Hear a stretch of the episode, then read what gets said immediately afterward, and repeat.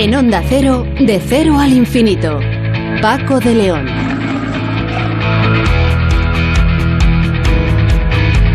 Señoras y señores, muy buenas madrugadas y bienvenidos a esta cita semanal que mantenemos cada siete días aquí en Onda Cero en este programa diferente para gente curiosa en el que hoy Vamos a empezar hablando con Mercedes Jiménez, que es doctora en ciencias biológicas, científica titular del CSIC en el Centro de Investigaciones Biológicas Margarita Salas y coautora del libro Las vacunas, en el que explican qué es una vacuna, cómo funcionan, la historia de las vacunas, su efectividad, las medidas de seguridad y un largo etcétera de cuestiones que vamos a conocer a través de esa charla que vamos a tener con la doctora Mercedes Jiménez. Hoy Sonsoles Sánchez Reyes en nuestros paseos por la historia nos recordará al verdadero rey de la ilusión, la fantasía y la animación, es decir, conoceremos la historia de Walt Disney.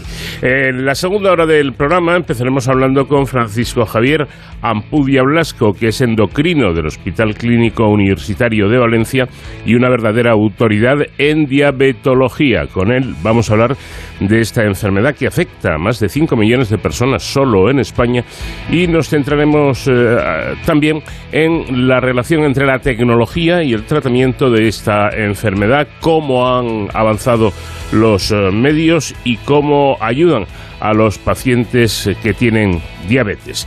Con José Ignacio Linares, profesor de Ingeniería Energética de Comillas CAE, vamos a hablar del petróleo ruso. Queremos saber cómo afecta al equilibrio energético europeo la invasión de Rusia a Ucrania y lo que, lo que esto supone. ¿Podemos vivir sin el petróleo y sin el gas rusos? Se lo preguntaremos a nuestro invitado. Y ya en nuestro espacio Héroes sin capa, sección de seguridad y emergencias, nuestro experto David Ferrero nos explicará cómo funciona el famoso, famosísimo programa Pegasus, sí, el mismo, ese que sirve, entre otras cosas, parece ser, para espiar a las eh, grandes personalidades. Y todo ello acompañado con la música de nuestro invitado esta semana, que es el gran Ariel Roth.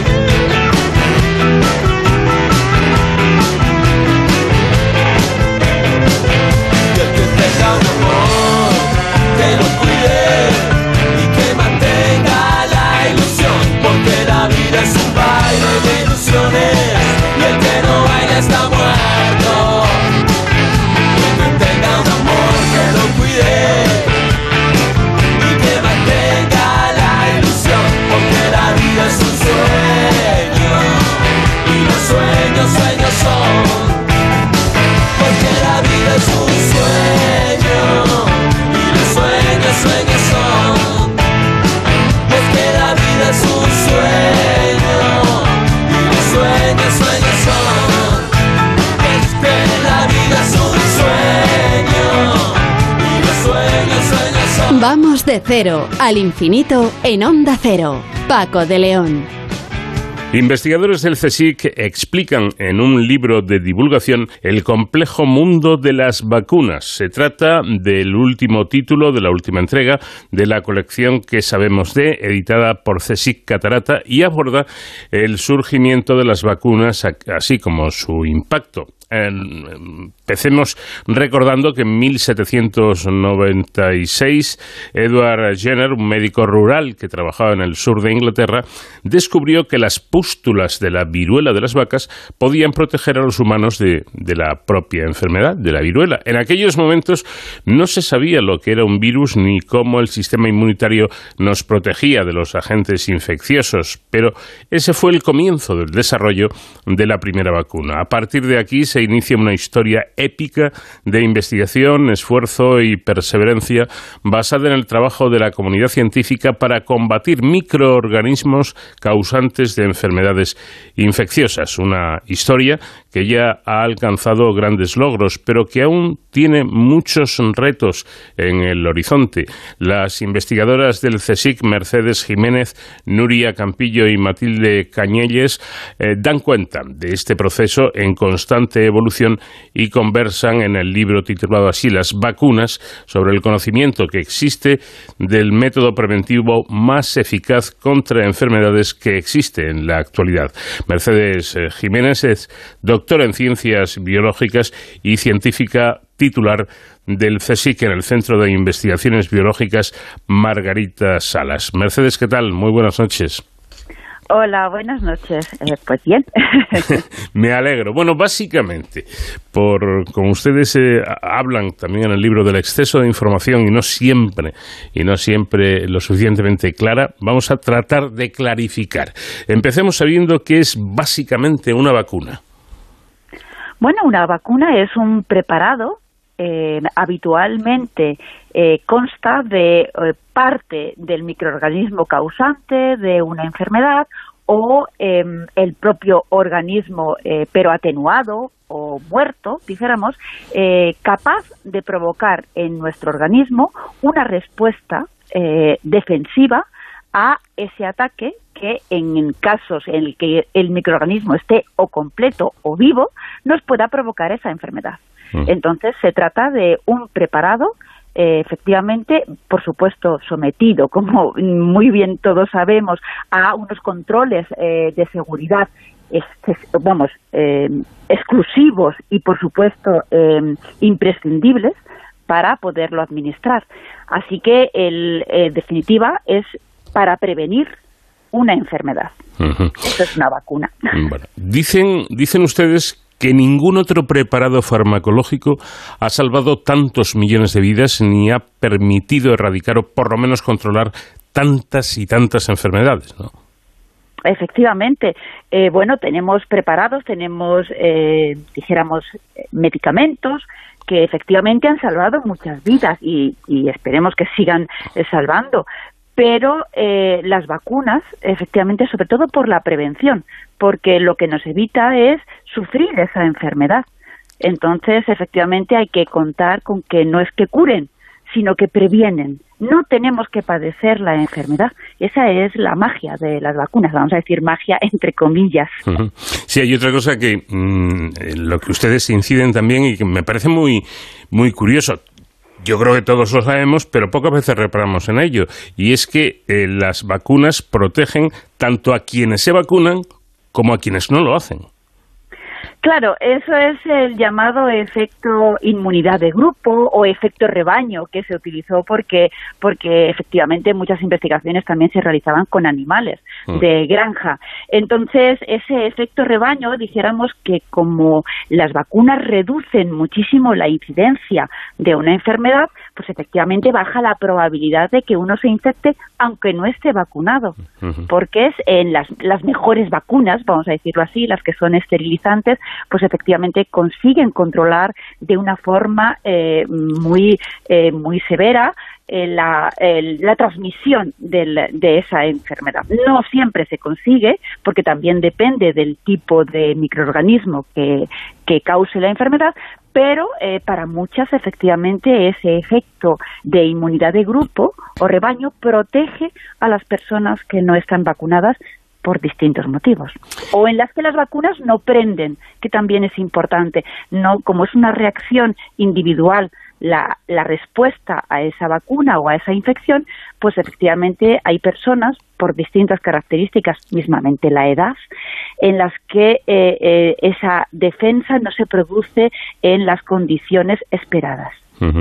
Eh, ustedes de alguna forma denuncian en su libro que con la pandemia de la COVID-19 hemos estado expuestos a grandes y grandes cantidades de información, eh, bien sea en forma de reportajes, entrevistas, eh, infografías o, o, vídeos, pero no siempre contextualizada y expresada esa información en un lenguaje asequible. Estoy de acuerdo con usted y además, de alguna forma imagino que esto puede tener su peligro, ¿no? Bueno, indudablemente ese exceso de información mal digerida, vamos a decirlo así, o mal expresada, pues efectivamente puede conducir a distintas opiniones o distintas eh, evaluaciones diferentes que, que, pueden eh, causar desinformación deliberadamente o, eh, inconscientemente pero efectivamente cuanto más claras se expongan las cosas dentro de lo que se sabe mm. porque claro en esta pandemia también podemos tenemos que eh, darnos cuenta y ser conscientes de que no todo se sabía al principio todo lo hemos ido aprendiendo eh, podemos contar con investigaciones previas de otras enfermedades pero bueno pues aquí también ha habido muchísimas cosas nuevas no mm. entonces eh, eso también son factores a tener en cuenta Efectivamente, se desconocían muchas cosas y por eso la información era bastante cambiante, ¿no? Yo recuerdo al principio que... Mm, bueno, yo he visto a mucha gente no solo ir con, la mascarilla, por supuesto, sino también con guantes, porque decían que en las superficies podía eh, estar también el virus, aguantar eh, bastante tiempo. Y, bueno, pues después se dijo lo contrario, que lo de los guantes casi era una tontería.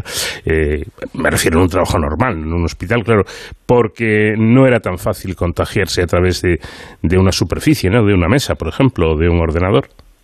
Claro, no es, dijéramos, la forma de transmisión preferida por este virus mm. respiratorio, sí por otras enfermedades, por eso sigue siendo muy importante la higiene de manos para todo tipo de, enfermedad que se pueda transmitir, eh, pero efectivamente, por ejemplo, en el caso del SARS-CoV-2, pues la transmisión preferencial era por aerosoles, que también costó su tiempo en reconocerla, eh, y, y por eso, por ejemplo, la ventilación, que ahora mismo es imprescindible, eh, para mantener una calidad del aire eh, eh, sana y saludable, pues al principio se tardó en reconocer que era por aerosoles, se creía que era por las gotículas, efectivamente. Entonces, bueno, luego se ha visto que la forma preferencial de este virus en concreto es por aerosoles.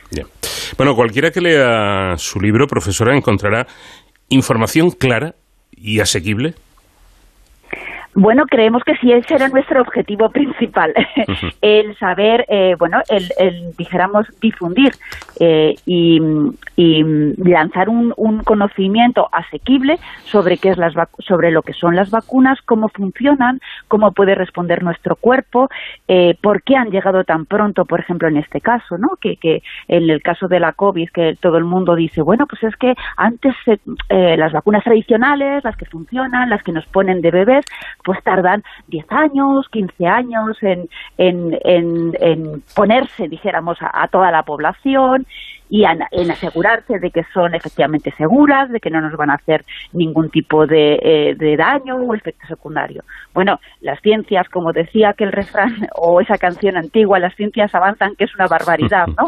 Eh, bueno, pues hay que también tener en cuenta que efectivamente, igual que asumimos que, que los móviles pueden cambiar con distintas aplicaciones, incluso de un año para otro o de un mes para otro, pues efectivamente los conocimientos científicos eh, que, de los que poseemos ahora y que poco a poco también van a ir eh, sucediéndose, pues han permitido que, que, que, efectivamente lleguen determinadas vacunas, sobre todo para proteger a, los más vulnerables, ¿no? que, eh, que era de lo que se trataba. Aunque no lo es todo, porque luego lo demostraremos con, con un ejemplo, eh, pero el dinero es muy importante y en, en, toda la vida y en investigación exactamente igual. También el, que, el que la vacuna haya tardado menos de un año en, llegar, eh, se debe, me imagino, que se ha, hecho un esfuerzo mundial eh, de, inversión de dinero, ¿no?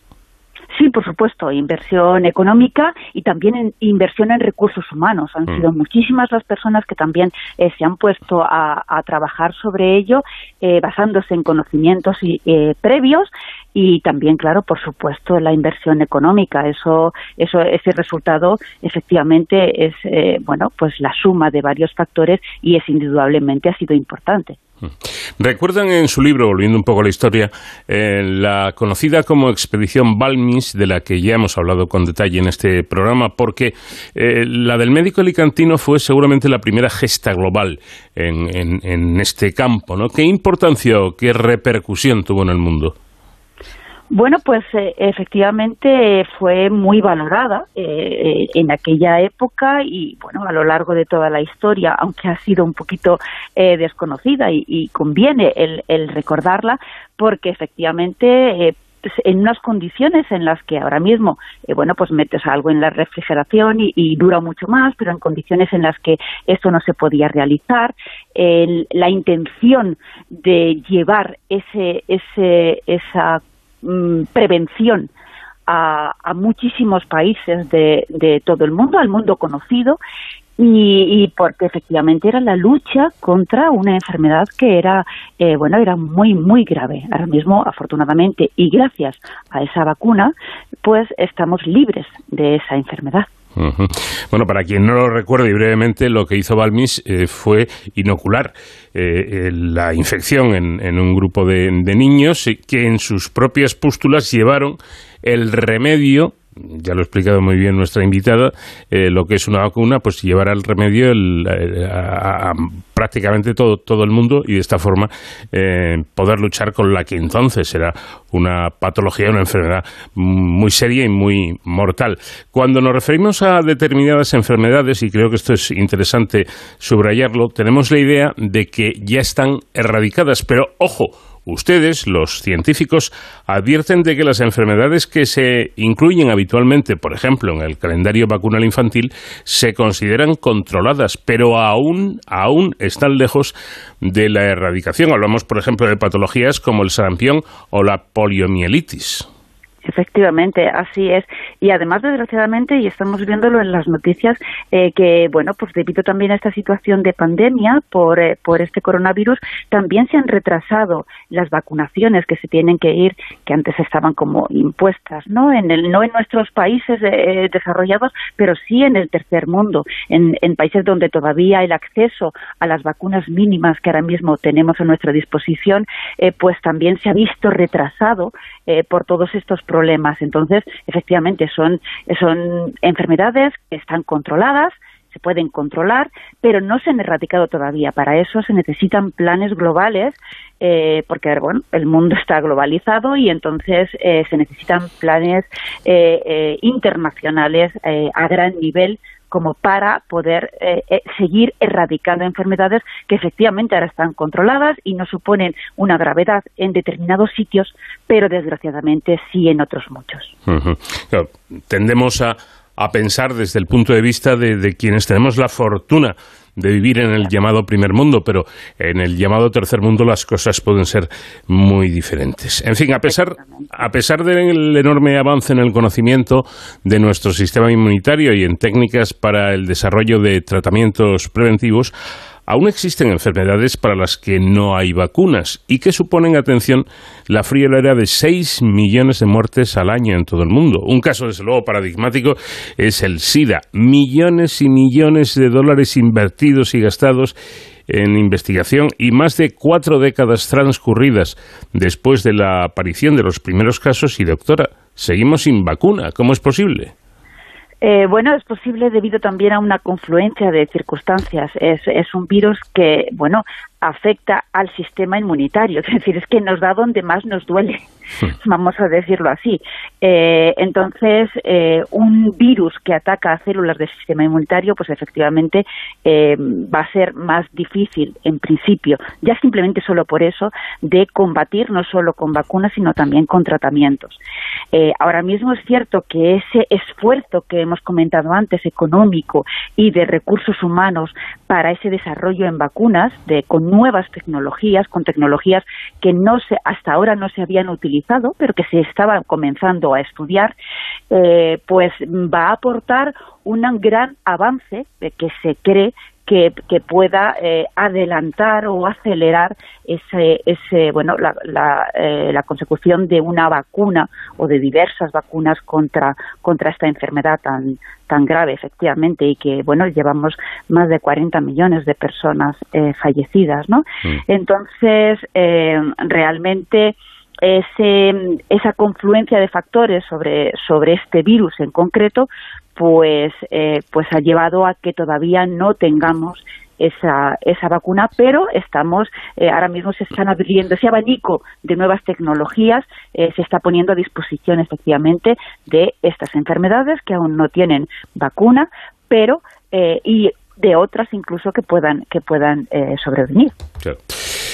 Bueno, y de, de, esto, de, de, la aún no vacuna para el SIDA, al, al, contrario, ¿no? Esta, como ya hemos comentado, tan rápida vacuna conseguida para la COVID-19, el que solo pasarán unos meses cuando la gente decía, bueno, si esto de una vacuna, eh, échale por lo menos 10 años, ¿no? Eh, ¿Esto pudo crear cierto recelo? Sí, indudablemente, porque si no se explican bien las cosas, pues la, dijéramos el pensamiento tradicional es decir, bueno, efectivamente esto tardará mucho o yo no me fío porque esto ha venido tan rápido que mm, esto no ha sido probado. Bueno, efectivamente, eh, lo que intentamos explicar y lo que se, se, ha explicado ya desde, desde que comenzaron a estudiarse y, y, los primeros ensayos de estas vacunas es que efectivamente han pasado todos los controles de seguridad necesarios, porque si no, no se hubiera vacunado. Eso, eso es como también cualquier medicamento, pero incluso en las vacunas es todavía más exhaustivo, porque eh, no es tampoco un medicamento para curar, al ser para prevenir, dijéramos que se inocula eh, antes, en, individuos sanos, para prevenirlo. Por lo tanto, los sistemas de seguridad eh, que efectivamente han funcionado para estas vacunas eh, son absolutamente los mismos que se han llevado a cabo de, mm, de, una manera eh, tradicional para otras vacunas. ¿Qué ocurre? Que también estábamos en emergencia y entonces la forma, dijéramos, de trabajar o de evaluar ha sido, ha sido continua, ha sido exhaustiva y efectivamente, bueno, esos pasos de ensayos que se han ido cubriendo eh, obligatoriamente para todas las vacunas que ahora mismo se están administrando contra COVID-19, pues eh, han sido aceleradas, pero no obviadas en mm. ningún momento. Ya, sí ese detalle, esa diferencia es muy importante. Y vamos ahora con un, con un tema eh, difícil de, de entender.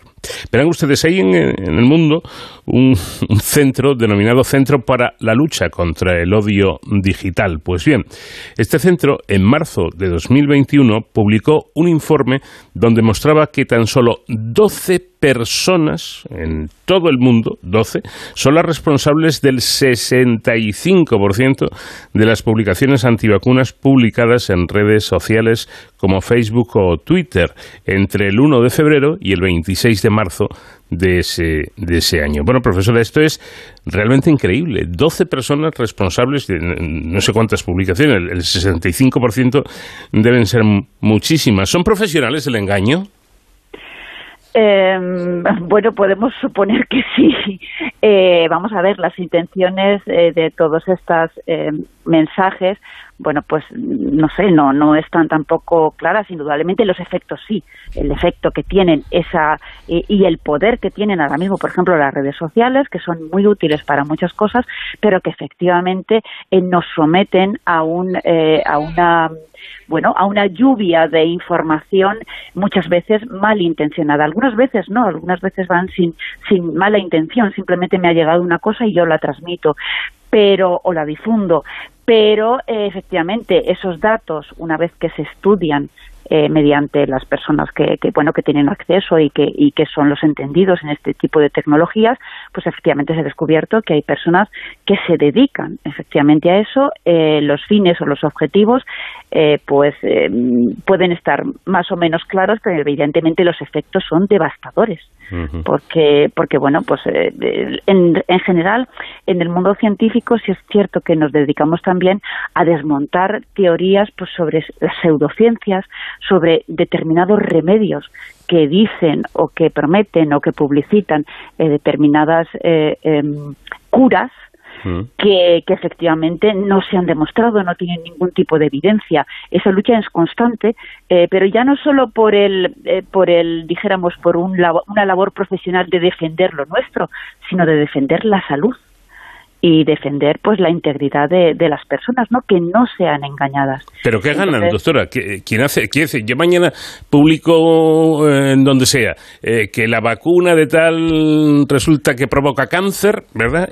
Que es mentira, obviamente. ¿Y qué gano yo con eso? Pues no lo sé. claro, es rarísimo. sí, efectivamente hacer hacer hacer daño, eso por supuesto. Eh, lo que pasa que muchas veces viene acompañada pues por otro tipo de, de, de, inquietudes o otro tipo de objetivos. Eh, pero en principio, efectivamente, hay, bueno, pues hay gente que se dedica a hacer daño. No, en principio podemos pensar que no, eh, pero claro, el perjuicio ya está hecho, el daño ya está hecho. Eh, siempre todo el mundo decimos no que la confianza se, tarda años en, en, tener y, en un segundo se, se desvanece, ¿no? Eh, bueno, pues efectivamente son, son mensajes que hacen, que hacen mucho daño. ¿El por qué? Bueno, no sé, eso ya es, es, es una cuestión que a mí ya me supera, por ejemplo. Bueno, le supera usted y yo creo que lo supera a todos, por lo menos a mí.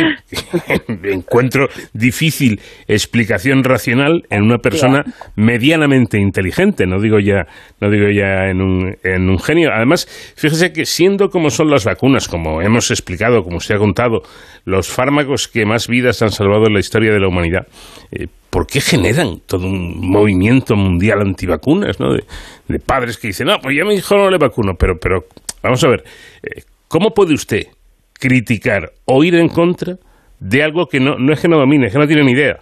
Por mucho que diga que haya leído no sé cuántos libros, no, usted no es científico, usted no es investigador, pero es que además hay cantidad de datos que le, que le niegan la mayor. Entonces, ¿cómo alguien puede decir, no, no, yo no vacuno a mi hijo, o yo no me vacuno yo? Sí, efectivamente estamos también expuestos a muchos sesgos cognitivos. En eso sí es cierto que los psicólogos y los psiquiatras eh, son los especialistas y realmente pues buscamos, por ejemplo, eh, información donde en, en, medios o en sitios o en personas donde eh, se van a vamos a acceder a una información que ya nos es eh, asumida previamente, son signos cognitivos a los que todos estamos más o menos eh, sometidos. Es cierto que en el mundo científico intentamos precisamente justo lo contrario, el comprobar, el controlar, en acceder, en permitir el acceso a unos experimentos para que otras personas distintas a nosotras los vuelvan a, repetir y que efectivamente comprobar que eso es cierto. O sea, el método científico también trata de evitar esos sesgos cognitivos a los que todos estamos sometidos simplemente por, bueno, pues por por, nuestro cerebro, ¿no? Y acudimos a donde nos van a dar información más próxima a nuestras ideas para mm. reafirmarnos. Eh, bueno, eh, eh, es un mundo complejo, dijéramos, ¿no? Pero, pero efectivamente la ciencia, las evidencias científicas, lo que poco a poco, día a día vamos, vamos demostrando, que ojo, también la ciencia funciona de esta manera. A veces lo que nosotros ahora mismo pensamos que es que es cierto y que es válido, eh, pues dentro de unos años con otras tecnologías más avanzadas vemos que bueno pues no estábamos del todo en lo cierto, sino que hay que ir por otro camino. la ciencia también eh, avanza así y es también importante el dar a conocer eh, que la ciencia avanza así lenta también, eh, pero también sobre conocimientos previos que, eh, bueno, día a día se van, eh, se van actualizando y que lo que decimos hoy es, es cierto que a lo mejor dentro de unos años, pues no sé, el conocimiento de una estrella o el conocimiento de una enfermedad o lo que sabíamos al principio de este virus y lo que hemos sabido después de dos años de muchas investigaciones. Entonces, poco a poco se van completando ese conocimiento y eh, lo que sí tenemos que ser conscientes, y eso está a la vista, es que efectivamente todo lo que nos rodea, que está basado en la ciencia, pues es efectivamente gracias a esos conocimientos, a ese avance de años y años en cualquier tipo de, saber o de conocimiento. En el caso del coronavirus SARS-CoV-2, eh, ¿habrá que seguir utilizando vacunas? Me refiero a gente que ya está vacunada, no al que no lo está. Es decir, eh, habrá otras otras dosis, otras pautas. Podrá ser una vacuna como la de la gripe, eh, que hay que ponérsela una vez al año. ¿Cómo es? Bueno, eh, es posible mm, debido precisamente, al igual que la gripe, por ejemplo, que ataca muchísimo más a personas vulnerables, a personas de más edad, por ejemplo, que en las que el sistema inmunitario se va envejeciendo y ya va respondiendo de diferente manera, sobre todo eh, de una forma eh, cada vez menor a esas, a esas defensas y que cada vez las complicaciones son, son más, más agudas y puede provocar eh, distintas complicaciones, pues puede ser probable que si realmente no conseguimos erradicarlo, por mm. ejemplo, con una vacuna que evite la transmisión. Ahora el problema, esas vacunas eh, efectivamente nos evitan muchísimo la enfermedad, la enfermedad grave, los fallecimientos, eh, pero no evitan la transmisión. Entonces, eh, bueno, una vacuna que efectivamente evita la transmisión, dijéramos que en un tiempo limitado, a pesar de este mundo globalizado, pues puede llegar a todo el mundo y podría podría acabar, dijéramos, con esa transmisión pero mientras que eso, eso no ocurra o, bueno pues o sigamos con esa movilidad o, relajando también medidas porque la situación lo permite mm. evidentemente porque todo es cambiante pues pues a lo mejor sí hay que hay que vacunar pues por ejemplo tipo la gripe. Ahora mismo de hecho la vigilancia que se realiza es similar a la gripe. Bueno pues eso se puede ir viendo que efectivamente a lo mejor conviene pues a las personas más vulnerables o a los mayores sí recomendar a lo mejor pues distintas dosis de la vacuna sin agobiar, sin agobiar al sistema inmunitario, que eso también es importante, pero eh, puede ser puede ser recomendable si no conseguimos eh, eh, eliminarlo. Qué bien lo explica usted. Da gusto. Muchas gracias. Da gusto porque cuando alguien no sabe de, algo y, da con alguien que sí sabe y sí domina, pues eh, desde luego es una gozada escucharlo porque te das cuenta, bueno, esto me lo han demostrado los oyentes eh, de este programa a lo largo de los años, ¿no? que no hace falta ser investigador ni, ni científico para que a uno le guste la ciencia y pueda llegar a entender las cosas, ¿no? Eh, por supuesto, eh, la curiosidad, que es una cualidad eh, imprescindible en los niños, por ejemplo, ¿no? que son admirablemente curiosos, no la deberíamos de perder nunca. Y ahora, eh, pues por ejemplo, aprovechando esa capacidad que tenemos de acceder a cualquier tipo de información, siempre que bueno confiemos en las en las fuentes y que sean fiables, porque eso también lo podemos aprender, ¿no? A saber si una información que nos llega pues es, es válida o en qué se basa o de dónde viene, pues efectivamente la curiosidad nos hace a todos científicos. No hace falta tener una titulación. Mercedes Jiménez, doctora en Ciencias Biológicas y científica titular del CSIC en el Centro de Investigaciones Biológicas Margarita Salas.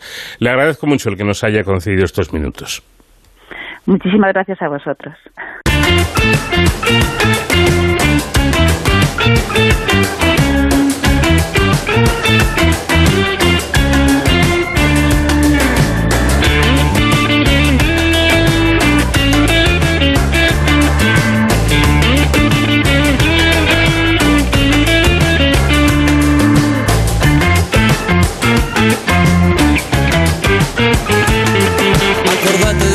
Y esos días Por la mesa desfilaban los millones.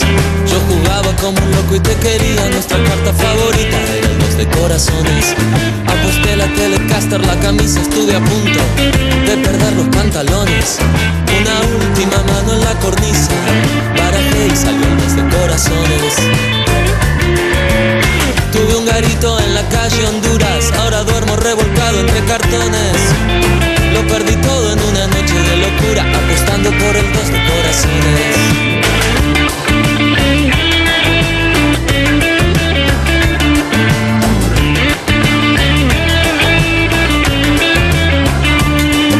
Me buscan los secuaces de la turca, quieren darle de comer a los leones. El encargo, el sendero se bifurca, ya no sale más el dos de corazones. Ya vino a tomarme las medidas, el tipo que fabrica los cajones, con su mazo de cartas repetidas, ya que todas son el dos de corazones. De cero al infinito.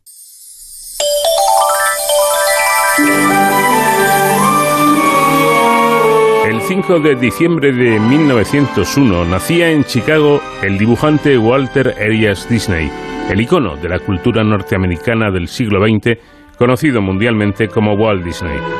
Cuando hace 92 años dio vida a su creación más emblemática, el ratón Mickey, no podía imaginar la, fama que alcanzarían sus personajes. Son solos, ¿qué tal? Buenas noches.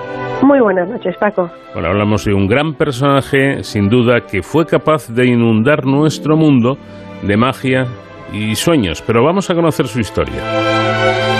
Siendo bebé, su familia se trasladó a una granja cercana de Marceline, una pequeña ciudad del estado de Missouri, que pudo inspirarle años después la calle principal de Disneylandia. Vendió sus primeros dibujos a sus vecinos con solo siete años. Tras las fiebres tifoideas que contrajo su padre, la familia se trasladó a Kansas City, donde el padre trabajó de repartidor de periódicos junto a sus dos hijos, Roy y Walt. Esto perjudicó el rendimiento escolar del joven. Con 15 años repartía periódicos y vendía chucherías en la estación de tren y componía historietas para el periódico escolar The Village Voice sobre temas políticos y la Primera Guerra Mundial. Falsificó su edad para alistarse y marchó con el ejército a Europa como conductor de ambulancias, pero nunca entró en combate. Siendo aprendiz en la agencia Pesman Rubin eh, Commercial Arts Studio, conoció a V.E. Works, animador y técnico de efectos especiales. Fundaron la empresa E-Works Disney Commercial Artists, pero apenas duró un mes, ya que Disney prefería un empleo seguro y junto con E-Works consiguió trabajo en la Kansas City Film Ad. Dos años después, Disney creyó haber adquirido los conocimientos para su nuevo proyecto. En 1922, hace ahora justo 100 años, fundó la empresa Lasso Grand Films. e hizo cortos infantiles como Cenicienta o El gato con botas, junto con Eworks, Ising, Carmen Maxwell y Fritz Freelang. Con 22 años, en 1923, lanzó la primera caricatura animada, Alice in Cartoonland, que combinaba animación y personajes reales. La quiebra de su principal cliente obligó a Disney a trasladarse a Hollywood en 1923. Allí fundó junto a su hermano Roy la Disney Brothers Studio. En 1924 se unió a su amigo V.A. Works para crear personajes y guiones y dirigir. El 13 de julio de 1925 se casó con Lillian Bounds, una empleada del estudio con quien tuvo dos hijas. Tras cambiar de local cuando el anterior se quedó pequeño, la empresa pasó a llamarse Walt Disney Studio. Su antiguo socio, Charlie Mintz, se quedó con los derechos de explotación comercial de su personaje Oswald the Lucky Rabbit. Disney había pedido a Mintz un aumento de presupuesto, pero este por contra recortó el 20% recordándole que Universal Studios era dueño del personaje.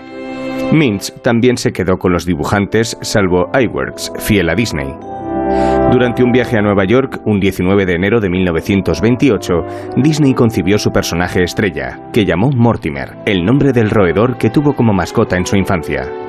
A su esposa no le gustó el nombre, le sonaba aristocrático y antiguo. Finalmente, eligieron Mickey. La paternidad del ratón ha sido debatida porque algunos investigadores sugieren que el creador fue V. Iwerks.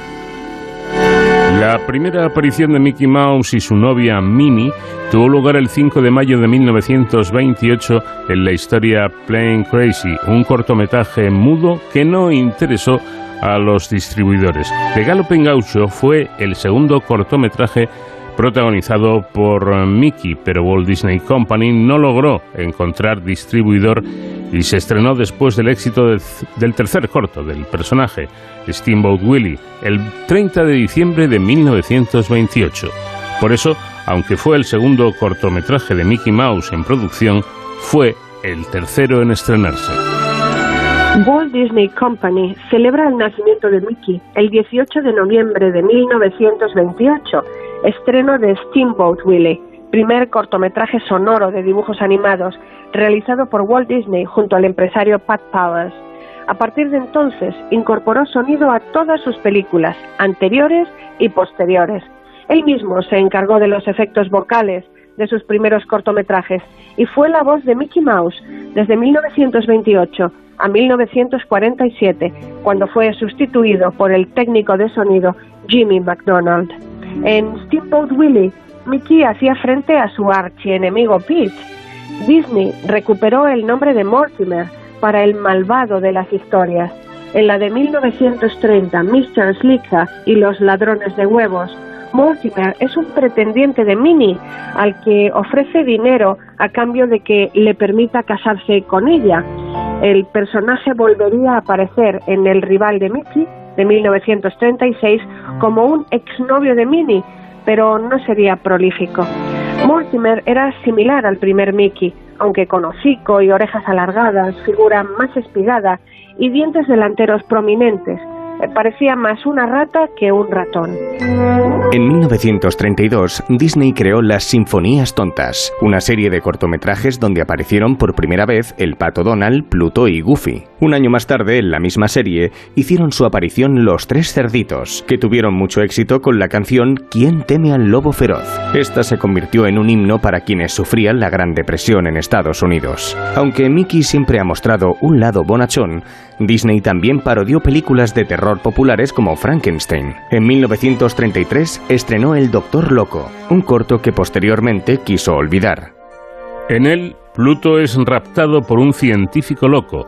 Sorprenden las imágenes tenebrosas, como en la que descuartizan la sombra de Pluto. Su objetivo era extirparle la cabeza para ponérsela a un pollo y crear un perro pollo. Al final todo era un sueño. Disney apartó durante años la historia debido a que poco después se aprobó el código Hayes, que censuró los dibujos animados. En 1937, Disney produjo su primer largometraje, Blancanieves y los siete enanitos. A pesar del éxito de recaudación, se endeudó mucho por los préstamos solicitados para el proyecto. En 1940 estrenó Pinocho, un éxito de crítica pero un desastre comercial. Disney quería innovar, pero tenía un público poco amante de novedades. Lo mismo sucedió con Fantasía, en la que los dibujantes combinaron los movimientos de los personajes con música, mientras para unos fue un éxito, para otros fue un insulto a la música clásica. Su economía mejoró con el estreno de Dumbo en 1941 y Bambi en 1942. El director del FBI, J. Edward Hoover, parece que reclutó en 1940 al cineasta como agente para informar sobre elementos subversivos dentro del mundo del celuloide. También estuvo afiliado a la Society of Independent Motion Picture Producers, asociación de productores y cineastas independientes opuestos al monopolio de los grandes estudios de Hollywood a la que pertenecían Orson Welles y Charles Chaplin. Al finalizar la década de los 40, Disney recibió de Howard Hughes un crédito sin interés de un millón de dólares a cambio de ayudarle en el sector cinematográfico en el que el multimillonario quería invertir. Con el dinero del empresario tejano, Disney puso en marcha 18 nuevos proyectos, entre ellos Cenicienta en 1950, Alicia en el País de las Maravillas en 1951, Peter Pan en 1953 y la carísima y futurista 20.000 leguas de viaje submarino en 1950.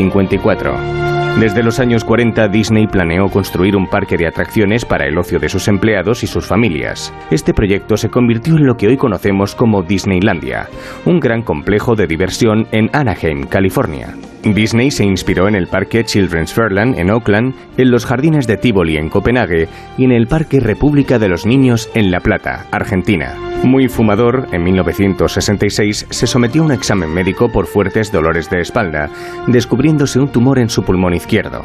Fue operado el 30 de noviembre para extirparle el pulmón, pero dos semanas después dejaba huérfanos a sus personajes y a sus hijas Diana y Sharon. Tras un reconocimiento médico en el Hospital St. Joseph de Burbank, junto al edificio de los estudios, Disney sufrió un paro cardiorrespiratorio y falleció el 15 de diciembre de 1966.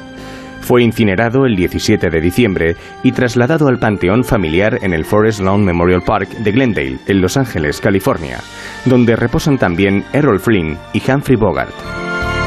Lleva años circulando la leyenda urbana de que Walt Disney fue criogenizado pocos minutos antes de morir y que su cuerpo habría sido introducido cuando aún estaba vivo en una cámara y congelado a baja temperatura para cuando la ciencia hubiera avanzado lo suficiente ser resucitado y curar su enfermedad. No existen pruebas, pero mucha gente lo cree. ¿De dónde sale un bulo que hasta su amigo Salvador Dalí propagó, convencido de su veracidad? Disney controlaba un enorme imperio con la productora de dibujos animados, un parque temático en Anaheim, California, Disneylandia, y otro a punto de construirse, Disney World, en Orlando, Florida. Para no preocupar a los mercados, ocultaron su enfermedad a los medios. El 5 de diciembre, su 65 cumpleaños, Disney posó sonriente para la prensa en el hospital mientras dibujaba sus famosos personajes. La versión oficial estaba allí por un chequeo rutinario. Cuando falleció, diez días después, nadie podía creerlo. La familia decidió enterrarlo en la más estricta intimidad, sin capilla ardiente ni funeral multitudinario. Pocas personas vieron el cuerpo. Pidieron no enviar flores ni coronas y donar ese dinero al Instituto de las Artes de California, fundado por Disney. Algunos vieron un desvío de dinero para financiar la cara criogenización. En aquella época, al menos cinco centros en Estados Unidos experimentaban la animación suspendida a muy baja temperatura en nitrógeno líquido. Bob Nelson, presidente de la extinta Sociedad Criogénica de California, aseguró a Los Angeles Times que Disney quería ser congelado. Mucha gente cree que fue congelado y que sus restos reposan en el sótano de su casa. La realidad es que perdió la oportunidad por poco. Nunca lo especificó por escrito, así que su familia optó por la incineración. Dos semanas después de su muerte congelamos al primer ser humano. El cineasta Roy Disney, sobrino de Walt, aseguró en 2004. ¿De dónde viene la leyenda? De las ganas de que Disney viviera. Ojalá. Pero si su muerte está asociada a la leyenda, su nacimiento también.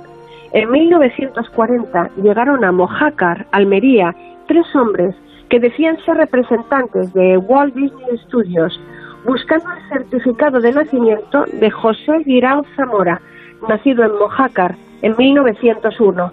Decían que José Guirao era Walt Disney, pero muchos documentos se habían perdido durante la Guerra Civil. El resto, imposible de archivar y ordenar, se había vendido a una fábrica de papel. En Mojácar, en 1940, no conocían a Walt Disney, pero sí a Isabel Zamora, la bella lavandera que con su hijo pequeño había emigrado a Chicago, donde tenía un hermano. Tras el largo viaje estaba enferma, cansada y desorientada. Por consejo de su hermano, Isabel dejó el niño a unos vecinos, Elías y Flora Disney, buenas personas con tres hijos. Fue bautizado en junio de 1902 como Walter Elías Disney y se quedó con sus nuevos padres. Años después, cuando la hija de Disney publicó la biografía autorizada de su padre, el cronista de Mojácar, Carlos Almendros, pidió un certificado de nacimiento en el registro de Chicago con los datos de la biografía. Chicago, 5 de diciembre. La respuesta fue que Walt Disney no había nacido en esa fecha ni en ese lugar, y tampoco en otra fecha de ese año ni cercanos. El propio Disney comentó a Salvador Dalí cuando fue a verle en los años 50 que había nacido en Almería. Esa época hubo nuevas visitas e intentos de hacerse con papeles los franciscanos de California. La Disney Company estudió el entorno de Cabo de Gata para ubicar Euro Disney que finalmente acabó en París. La historia de Walt Disney fascinante sin duda como lo fue su vida y como ven ustedes todavía con preguntas que no han sido respondidas al respecto. Gracias como siempre Sonsoles, hasta la próxima semana. Gracias a ti Paco, un abrazo y hasta la próxima semana. De cero al infinito.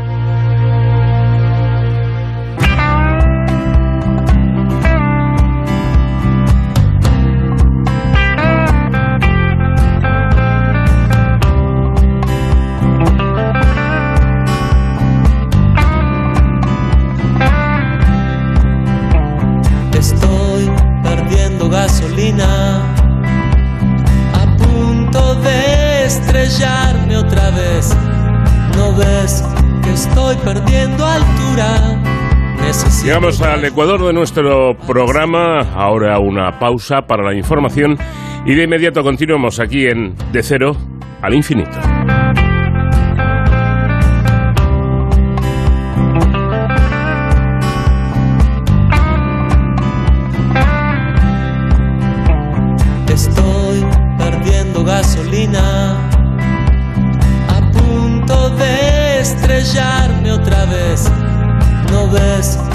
Estoy perdiendo altura? Necesito tu ayuda para seguir de. Estuve revisando en los archivos, buscando los motivos donde nunca los busqué. El tiempo avanza decidido desde el campo enemigo sin detenerse.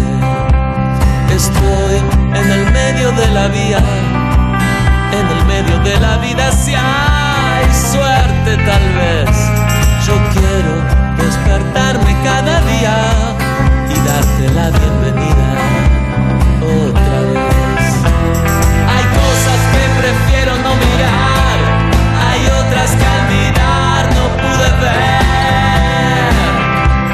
Los sueños que no puedo recordar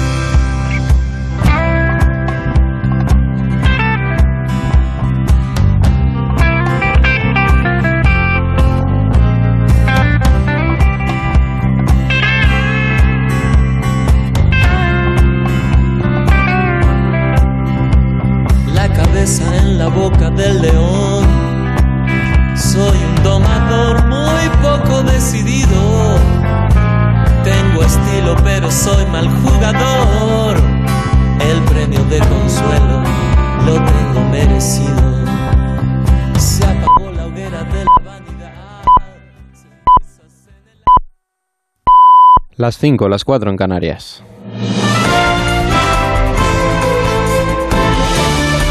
Noticias en Onda Cero.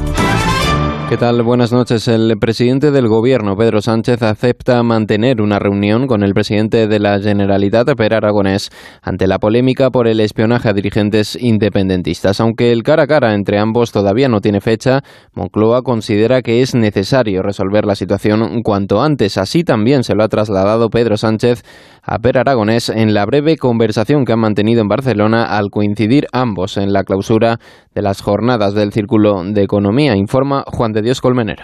Tensión que se percibía en las caras, en los gestos, en la imagen de Sánchez y Aragonés, donde el presidente de la Generalitat le dijo a Sánchez que la situación es muy grave y que era necesaria y urgente una reunión cara a cara. Acuse de recibo de Moncloa, que se limitaba a decir que se emplazarán próximamente para buscar fecha para esa reunión. Fue luego durante la intervención cuando sí insistió el presidente del gobierno en el respeto por las instituciones en Cataluña y la apuesta por la negociación. Mi profundo respeto por Cataluña mi respeto y consideración hacia su sociedad y hacia sus instituciones y mi firme voluntad de continuar avanzando en el diálogo, la negociación y el acuerdo. Fue la única mención al margen de la economía que hizo Pedro Sánchez durante su intervención. Desde Moncloa insistían en cualquier caso y de cara a ese posible encuentro entre ambos que hay que resolver la situación y pensar en los catalanes. A esta jornada de premios celebrada en Barcelona asistía también la presidenta de la Comisión Europea. Desde allí, von der Leyen ha afirmado que la Unión Europea primará la conexión de gas entre Portugal, España y Francia. Esto servirá para reducir en un tercio las necesidades europeas del gas ruso. Por su parte, Pedro Sánchez ha anunciado que por fin se ha alcanzado un acuerdo con el gobierno portugués para una propuesta conjunta de limitar el precio del gas, pese a que él y Antonio Costa lograran un para la excepción ibérica no la tenían acordada entre ellos. Ahora Sánchez pide a von der Leyen que la apruebe cuanto antes. Una von der Leyen que lanzaba un mensaje de optimismo a nivel económico ha señalado que la recuperación de España tiene fundamentos muy sólidos. Hoy España está de hecho en el centro de Europa, estando entre las más resistentes durante la pandemia. Sois líder global en energía limpia, siendo una economía dinámica e innovadora. Por su parte, el presidente del Partido Popular, también desde Barcelona, ha centrado su discurso en tres ejes. La estabilidad política, el rigor económico y el papel de las comunidades autónomas como parte fundamental del sistema institucional y de la democracia española. En el momento central de su discurso, Feijóo ha reclamado la estabilidad como su proyecto político. Me preocupa la actitud del Gobierno central en lo político. Antes me refería a su división interna. Me parece lamentable. Como lo es también que día a día se le dé la espalda a los consensos amplios, a los consensos básicos, que siempre han dado los mejores resultados en la historia de nuestro país. Este comportamiento alimenta la inestabilidad política, pero también es el mejor aliado para acrecentar la otra inestabilidad, la inestabilidad económica. En deportes y en fútbol, el Levante gana a la Real Sociedad por dos goles a uno gracias a un gol de penalti en el último minuto que anotaba Gonzalo Melero. Una victoria que sirve a los de Alexio Lisi para escalar una posición en la clasificación y mantener así la esperanza de la salvación, que la tiene ahora a tan solo tres puntos, aunque eso sí, con un partido más que el resto. La actualidad deportiva también pasa por el tenis. Este sábado, Carlos Alcaraz se enfrentará en semifinales a Novak Djokovic para buscar un puesto en la final del Mutua Madrid Open. Lo hará después de vencer al mismísimo Rafael Nadal, que hablaba así sobre el murciano. Es un día para, para, para asumir la, la, derrota con total naturalidad eh, y analizar un tema tenístico más que cualquier otra cosa y físico también. Carlos puede ganar perfectamente, no, no veo ningún motivo por el que no, no puede ganar. Es cierto que no puede tener el bajón que tuvo en el segundo set, pero bueno, Carlos juega mucho con, estados de ánimo, con adrenalina. Cuando se le sube la adrenalina es eh, prácticamente imparable. Después hay momentos que, que, como es lógico, pues aún comete algunos errores porque también juega, juega con muchísimo riesgo, ¿no? Es su forma de jugar y, en ese sentido, pues creo que tiene el nivel como para poder ganar a cualquiera del mundo. Es todo. Actualizamos información en 55 minutos cuando sean las 6, las 5 en Canarias. Tienen más noticias, ya saben, en nuestra página web onda cero Síguenos por internet en ondacero.es.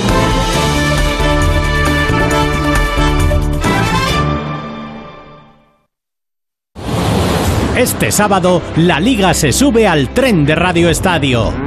El campeón de Copa no renuncia a viajar la temporada que viene en Champions. En el Villamarín, el Betis recibe a un Barcelona que puede asegurar su plaza en la Liga de Campeones. En el vagón de la permanencia destaca el duelo de Son Moix, Mallorca-Granada. Se completa con los partidos Cádiz-Elche y Celta-Alavés. Y todo un clásico en San Mamés con aspiraciones europeas para los locales. Athletic Valencia.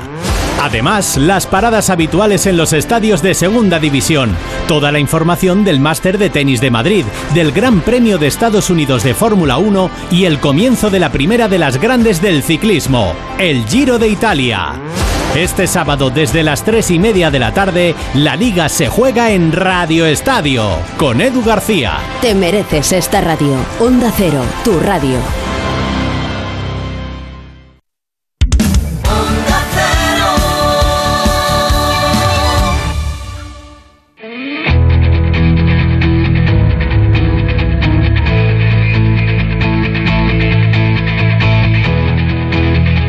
Onda Cero, de cero al infinito.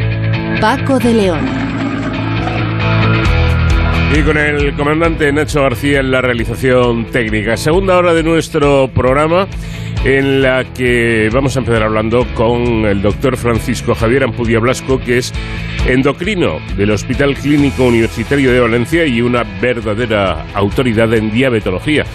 Con él eh, vamos a charlar de esta enfermedad que, ojo, afecta a más de 5 millones de personas solamente en, en España y que cuentan que parece que además cada vez se están dando más casos de, de, diabetes. Con José Ignacio Linares, profesor de Ingeniería Energética de Comillas ICAI, eh, queremos preguntarle, queremos saber cómo afecta al equilibrio energético europeo la invasión Rusia de Ucrania y la situación que esto ha provocado. ¿Podemos vivir sin el petróleo y sin el gas rusos? Se lo preguntaremos a nuestro invitado. Y en Héroes sin capa, en nuestra sección de seguridad y emergencias, con nuestro experto David Ferrero, conoceremos cómo funciona el famoso programa Pegasus que más de un quebradero de cabeza, dolor de cabeza, está creando en muchas de nuestras autoridades. Y por supuesto, seguiremos disfrutando de la música de nuestro invitado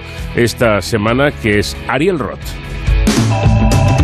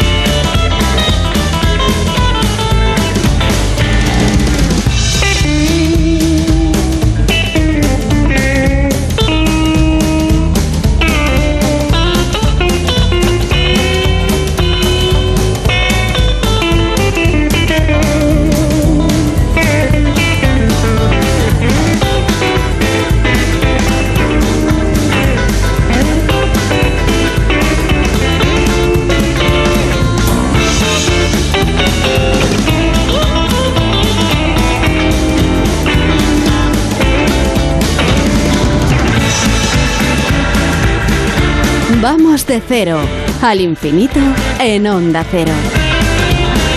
Coincidiendo con la celebración del Congreso de la Sociedad Española de Diabetes en Las Palmas, ha tenido lugar en Barcelona la reunión internacional sobre tecnologías y tratamientos para la diabetes. En este encuentro de renombre internacional que se celebra de nuevo de forma presencial, ha estado presente el doctor Francisco Javier Ampudia Blanco del Hospital Clínico Universitario de Valencia como uno de los pocos profesionales sanitarios de España que participa y en, en esta reunión eh, se tratará la importancia del acceso a la tecnología a todos los pacientes con diabetes, centrándose en el cambio que ha supuesto la irrupción de la monitorización continua de glucosa y particularmente de la monitorización flash en el manejo de la hiperglucemia.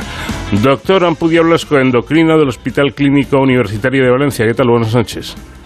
Hola, buenas noches. Bueno, da la impresión de que cada vez hay más personas afectadas eh, por la diabetes. Eh, yo no sé si realmente los casos van en aumento o simplemente esto es una eh, percepción errónea. No, no, es correcto lo que dice. Efectivamente, desde hace años estamos viviendo realmente una auténtica epidemia de, casos nuevos de diabetes, sobre todo diabetes del tipo 2, que es una, una forma de diabetes que en general se asocia con, con sobrepeso y obesidad. La vida sedentaria de que llevamos en nuestros tiempos, pues lógicamente ha hecho que, la incidencia de esta forma de diabetes esté en aumento y, estamos viendo casos de diabetes tipo 2 que antes veíamos en personas por encima de 45 o 50 años, pues cada vez cada vez más tempranas. También la diabetes tipo 1, que es la, para que los oyentes lo entiendan, es, es, esa forma de diabetes en la cual los pacientes necesitan inyectar insulina desde el inicio de la enfermedad porque si no, no pueden vivir también esa incidencia también aumenta, pero a un ritmo mucho menor, pero también efectivamente también está aumentando. También tengo la sensación, no sé, corríjame doctor si me equivoco, que parece que tratamos eh, con, una enfermedad menor, ¿no? Tenemos la sensación de que, bueno, la diabetes eh, puede resultar un poco incómoda, pero, pero no es una enfermedad grave. ¿Esto realmente es así? Bueno, eh, la verdad es que no habíamos pactado las preguntas, pero me haces una pregunta muy importante y muy, y, muy interesante y, que forma parte de nuestro día a día con los pacientes, porque efectivamente muchos pacientes piensan que, es una enfermedad menor porque no duele, no, si uno no tiene un nivel de azúcar excesivamente alto mantenido durante varios días, pues, pues funciona, va funcionando en el día a día, pero no es así porque, porque la diabetes sabemos que que es un equivalente de la enfermedad cardiovascular y realmente si en este momento hiciéramos un, corte y analizáramos en los hospitales españoles el número de pacientes con diabetes que están ingresados, le aseguro que más del 30% de los pacientes ingresados tienen diabetes. O sea que no es una enfermedad menor y es un acompañante siniestro, por decirlo de alguna manera, de muchas enfermedades, entre ellas sobre todo las enfermedades cardiovasculares, pero también los cánceres, las enfermedades respiratorias, enfermedades neurológicas, o sea, no no es no es un compañero que uno le gustaría tener. ¿Qué diferencia eh, los dos tipos de, de diabetes numerados? La diabetes 1, la diabetes 2, eh, ¿cuáles son las diferencias? Bueno, eh, lo voy a explicar de una manera muy sencilla para los oyentes. Efectivamente, podemos decir que hay dos tipos grandes de diabetes, aunque los estudios genéticos que se hacen actualmente y los estudios de laboratorio que hacemos pues nos permiten diferenciar muchos más subtipos, ¿no? Pero básicamente la diabetes tipo 1 sería una enfermedad que puede aparecer a cualquier edad, pero generalmente afecta a individuos más jóvenes y es una enfermedad en la cual pues los pacientes van a necesitar insulina desde el inicio de la enfermedad. Es una enfermedad que se puede asociar a otras enfermedades autoinmunes porque hay una destrucción selectiva de las células beta, que son esas células del páncreas que producen insulina, y puede ser que algunos de esos pacientes tengan a lo mejor hipotiroidismo o hipertiroidismo, etcétera. Por otra parte está la diabetes del tipo 2, que es la forma más frecuente, que afecta al 90% de, los, de la diabetes, la tipo 1 solo al 10%, y esta forma más frecuente generalmente se asocia con sobrepeso y obesidad. El problema no es tanto que la célula no produzca insulina, sino que la insulina no hace la acción que debe hacer, que es facilitar el paso de la glucosa al interior de las células. Es lo que llamamos la resistencia a la insulina. Y estos pacientes, como digo, suelen ser en general de más edad. Es una enfermedad que, cuya, cuya frecuencia aumenta con la edad y, realmente es un, como decía anteriormente, es un muy mal compañero porque, porque es la que se suele asociar sobre todo con problemas cardiovasculares, hipertensión, trastornos del colesterol y de los triglicéridos y ácido úrico elevado, obesidad troncular y, en definitiva, mayor riesgo cardiovascular. Em, ¿Podríamos decir que existe un perfil de diabético o, no necesariamente? Bueno, también es una excelente pregunta la que usted me hace. A ver, eh, la diabetes tipo 1 muchas veces es más imprevisible, aunque sí que es cierto si el padre o la madre del, del paciente en cuestión la, sufren, existe un riesgo eh, más elevado, pero sigue siendo un riesgo pequeño, ¿vale?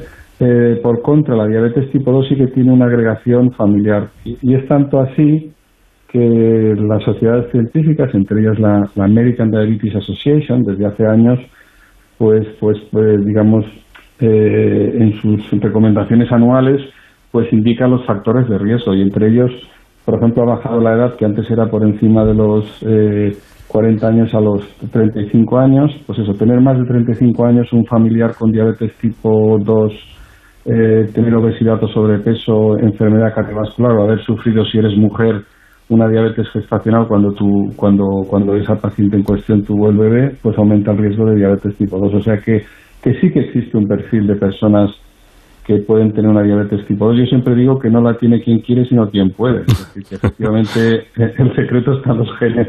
Exacto, exacto. Eh, por cierto, ¿qué, ¿qué, relación hay entre, eh, digamos, la, la, sociedad de confort en la que vivimos eh, y, el, y, el, nivel de vida incluso, ¿no? Más o menos buena alimentación, vivimos en unas condiciones mm, salubres muy, pero que muy aceptables, tenemos todo tipo de comodidades. ¿Qué relación tiene esto con la diabetes? Pues muchísima relación. Eh, a ver, yo recuerdo cuando, cuando ya hace unos años pues eh, me especialicé como eh, especialista en endocrinología y nutrición. Recuerdo un estudio que me llamó muchísimo la atención y era un estudio alemán en el que habían evaluado, digamos, la diabetes tipo 2 en los primeros años de la Segunda Guerra Mundial y, y digamos, la década de los, de los 90 y lógicamente pues había una diferencia eh, eh, abismal, es decir, que cuando las personas están delegadas la frecuencia de diabetes tipo 2 es baja, sin embargo con el, con el estado de bienestar, el aumento de peso, el sedentarismo, etcétera, de esta sociedad en la que vivimos, pues lógicamente ha incrementado con mucho, con mucho, con mucho la diabetes, sobre todo la diabetes del tipo 2 y yo le puedo decir que en Estados Unidos, por ejemplo, pues, pues prácticamente entre prediabetes y diabetes, prácticamente la mitad de la población adulta tiene prediabetes o diabetes. Y en España, por ejemplo, pues eh, según el estudio Diabetes, pues el 13,8% de la población española adulta de más de 18 años tiene diabetes. O sea que no, no es una tontería. Hay muchos pacientes con diabetes. Claro, no me quiero ni imaginar en el, en el caso de niños, ¿no? Porque la obesidad eh, infantil, la, alimentación poco adecuada eh, a la que tienen acceso los niños, todos esos eh, productos, bueno, pues que llevan grandes cantidades de, azúcares y, demás, supongo que en el caso de los niños habrá que tener mm, o, hacer una, una llamada de alerta, ¿no? Ojo, con los niños que pueden ser diabéticos en, en el futuro? Bueno, efectivamente, en relación a su pregunta, pues en, la alimentación infantil, el exceso de, calorías, la comida rápida, eh, los refrescos, pero también algo que, la, que, muchos padres no contemplan, como es en concreto el, el, uso de alimentos con alta densidad calórica, por ejemplo las, las, las cremas, las salsas, los rebozados, etcétera, que lógicamente contribuyen a una ingesta calórica excesiva y la falta de también de movilidad de los niños, pues lógicamente condiciona esta obesidad infantil que aumenta lógicamente el riesgo de, de diabetes tipo 2 en, en este grupo de edad. Y bueno, ya es una cosa reconocida por las sociedades científicas que en la diabetes tipo 2 pues también existe diabetes tipo 2, como digo, en la infancia y en la adolescencia, desde luego. Bueno, precisamente en el Congreso de la, de la SED, de la Sociedad Española de Diabetes, se ha hablado de la importancia de la formación específica del personal sanitario en, la sanidad eh, primaria. Si la actualización es imprescindible en general en, medicina, eh, me imagino que para tratar y seguir a un diabético hay que estarlo aún más, ¿no? Hay que estar a la última. Bueno, sin, lugar a duda, eh, como usted se puede imaginar, en los hospitales, en las unidades de diabetes y también en, atención primaria, eh, trabajamos en equipo y evidentemente el, tanto los médicos como el personal de enfermería que atiende a estos pacientes necesitan tener, digamos, una formación muy actualizada.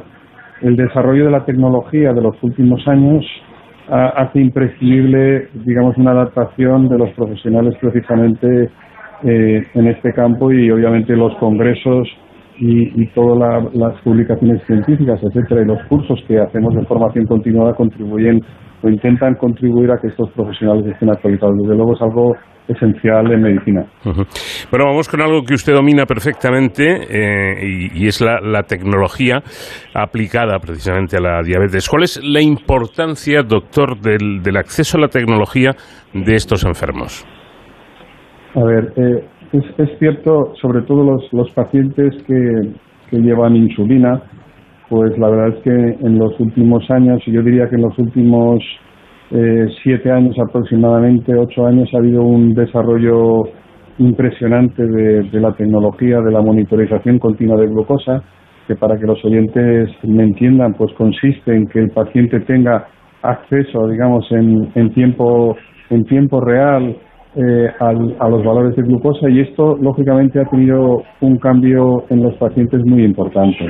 Eh, por una parte, pues no necesitan eh, hacer estas frecuentes eh, pinchacitos que se hacían en los dedos para obtener una muestra de sangre y con ello medir, digamos, la, glucemia con un, con un glucómetro, sino que por, por, de formas diversas, por ejemplo, con un simple escaneo con el móvil en un dispositivo que tienen puesto en la piel, pues son capaces de obtener esa, información. La tecnología ha revolucionado los tratamientos, puesto que la mejor información sobre el nivel de glucemia de los pacientes en cada momento nos permite a los pacientes eh, y a los profesionales también entender mejor, digamos, cuáles son los defectos las lagunas de los ajustes de la insulina y, y en este sentido, pues nos permite conseguir mejor control glucémico y al mismo tiempo disminuir el riesgo de la hipoglucemia, que es el factor limitante más importante en estos pacientes. Claro, y por parte del paciente, eh, ¿cuáles son las necesidades actuales eh, para el tratamiento y el seguimiento de la diabetes? Bien, eh, a ver, los pacientes, las necesidades dependen lógicamente del tipo de diabetes, pero si nos referimos, por ejemplo, a los pacientes con diabetes tipo 1, los que llevan insulina, pues obviamente es una necesidad la, universalización de, de este tipo de monitorización continua de glucosa en la mayoría de ellos, entre otras cosas porque aparte de que les facilita la vida, pues les ayuda mucho, mucho al ajuste de la insulina. Entonces, simplemente eh, le voy a decir una frase de un paciente que me dejó impresionado cuando cuando salió este sistema por primera vez de comercialización en España, que fue, si no recuerdo mal, en 2004. Entonces no estaba financiado por el, sistema de salud y los pacientes tenían que comprarlo y, bueno, pues el coste no es menor. Y este mm. paciente me, me dijo entonces, dice, no saben eh, eh, estos de este laboratorio, no voy a decir cuál, lo que han inventado, ¿no? Porque evidentemente el hecho de poner, de disponer de esa información en cada momento para saber cómo uno está, pues bueno, pues es algo de un, valor incalculable para los pacientes. y, explíqueme, doctor, ¿qué es la monitorización flash? Bueno, la, monitorización flash o, de escaneo intermitente es una, es una modalidad de monitorización continua de glucosa que consiste eh, en la que el paciente realmente busca esa información pues con un sincero, con un sencillo escaneo, un escaneo como un flash en un momento, eh, ya digo, con un dispositivo de lectura este, específico o bien la mayoría con, con, un, con un móvil, ¿no? Entonces, simplemente acercando el móvil al, al sitio donde tiene el sensor, pues, pues el, se produce la lectura del valor de la glucosa en ese momento, pero además te da información sobre lo que va a ocurrir los siguientes 20 o 30 minutos eh, la tendencia y también te, identifica qué es lo que ha ocurrido en las últimas ocho horas, con lo cual, pues realmente es la tecnología eh, que más eh, se ha extendido en nuestro país desde, como digo, desde el 2004, gracias fundamentalmente a, a que tiene un precio mucho más asequible y que ha hecho lógicamente más accesible la tecnología a los pacientes.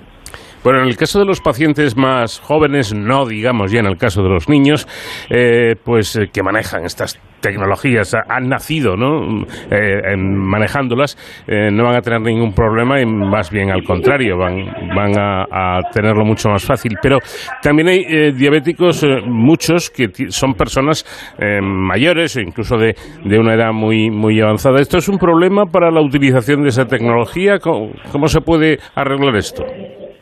Bueno, eh, la verdad es que el, Sistema Nacional de Salud en este momento eh, mayoritariamente solamente reembolsa el uso de esta tecnología en pacientes con diabetes tipo 1, sin independencia, con independencia de la edad.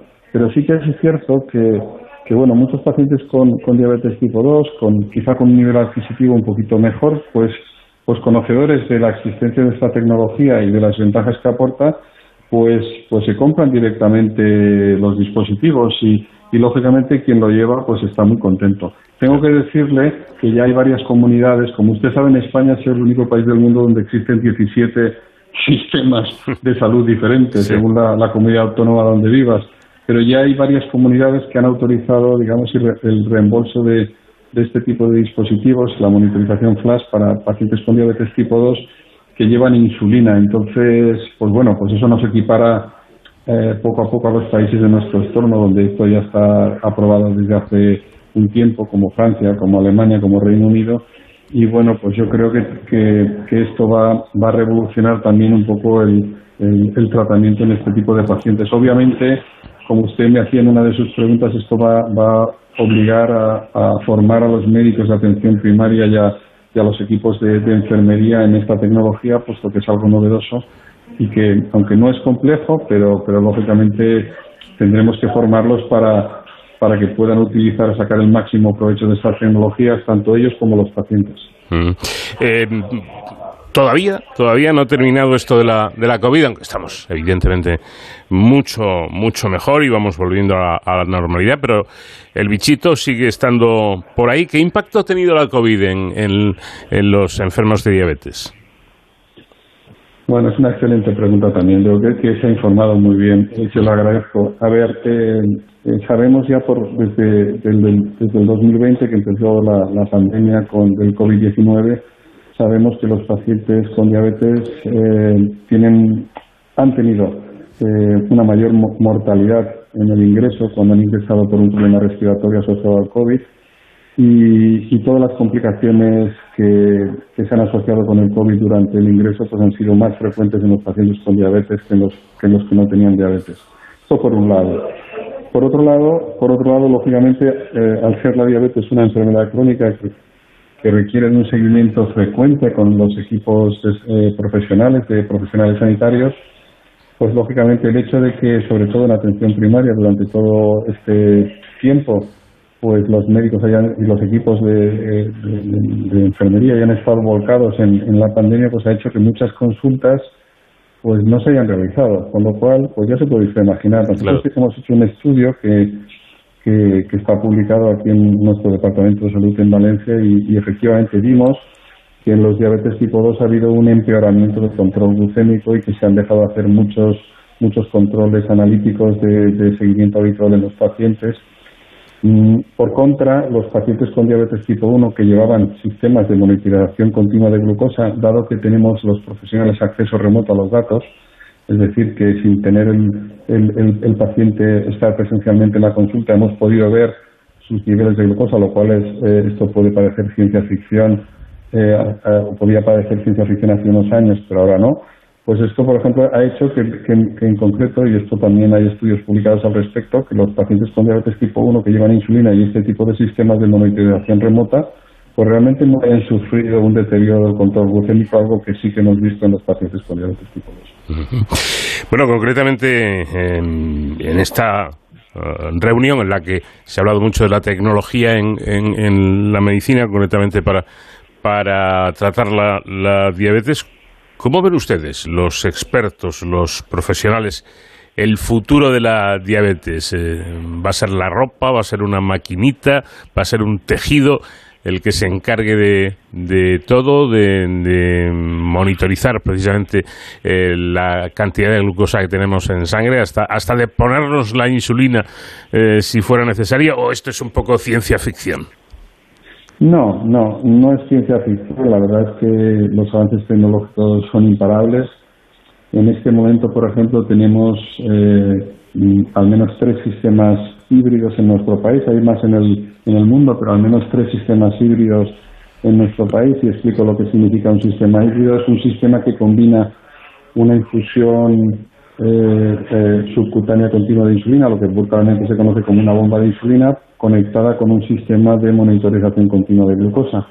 De manera que el paciente simplemente tiene que indicar eh, la ingesta de, hidratos de carbono, es decir, básicamente los gramos de hidratos de carbono que va a comer, eh, y luego ya la magnita hace el resto. Esto ya existe en nuestro país, eh, pero sí que es verdad y quiero puntualizar que, aunque esto es la punta del, del iceberg, realmente existen diferentes soluciones tecnológicas para diferentes pacientes. Y esto es un poco el, motivo central de mi, de mi conferencia dentro del simposium que tuvo lugar en el, en el Congreso de Tecnología de Barcelona. Es decir, las soluciones tecnológicas deben de adaptarse a las necesidades de cada paciente. No todos los pacientes, en mi opinión, son subsidiarios de la, de la más alta tecnología porque sería realmente un, un, gasto de dinero que nuestro sistema de salud no se podría permitir pero sí que existen soluciones tecnológicas mucho más económicas que pueden realmente satisfacer a la gran mayoría de los pacientes. Por lo tanto, yo creo que, estamos en un, en un momento muy excitante para los eh, endocrinólogos y especialmente para los diabetólogos, para los que nos dedicamos a esto. Yo creo que los pacientes pueden estar de enhorabuena porque creo que, que los cambios que, que se están produciendo y que se van a producir en los próximos años van todos en una dirección eh, para mejorar la calidad de vida de nuestros pacientes, de nuestras personas con diabetes, mejor dicho. Pues de eso se trata y eso es, es, precisamente el objetivo. Doctor Ampudia Blasco, endocrino del Hospital Clínico Universitario de Valencia, ha sido un placer escucharle y le damos las gracias por habernos atendido. Muchas gracias a vosotros y buenas noches. Doctor Vale, estupendo.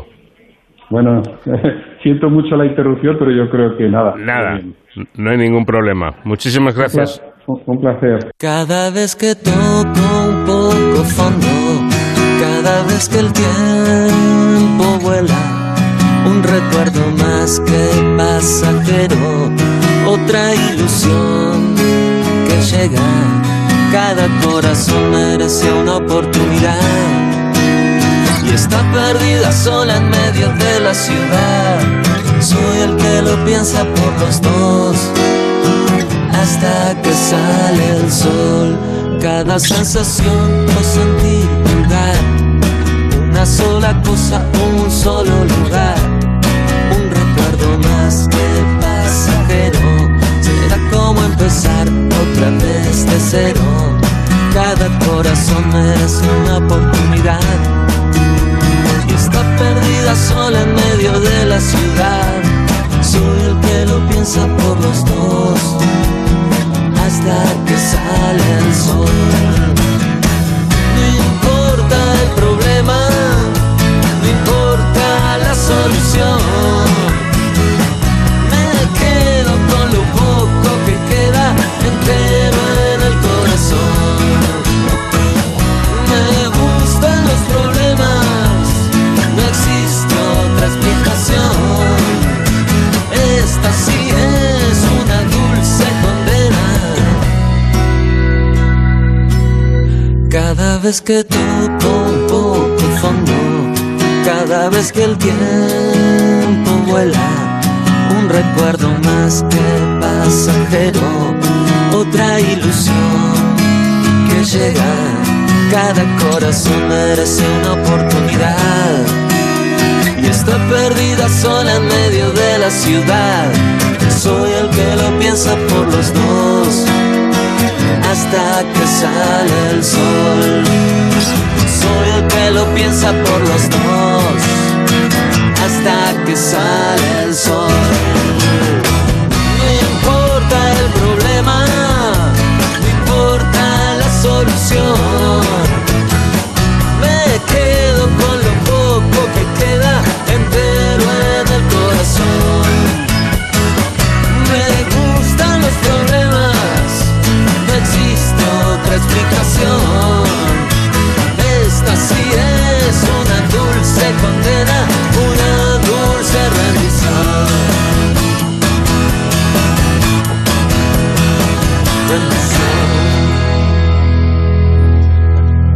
De cero al infinito. Como sabemos, la situación creada por la invasión rusa de Ucrania está planteando diversos escenarios hasta ahora desconocidos y uno de ellos es sin duda eh, el referido al asunto energético. No olvidemos que una parte importante del petróleo que, consumimos, que consumimos viene precisamente de ese país, de Rusia.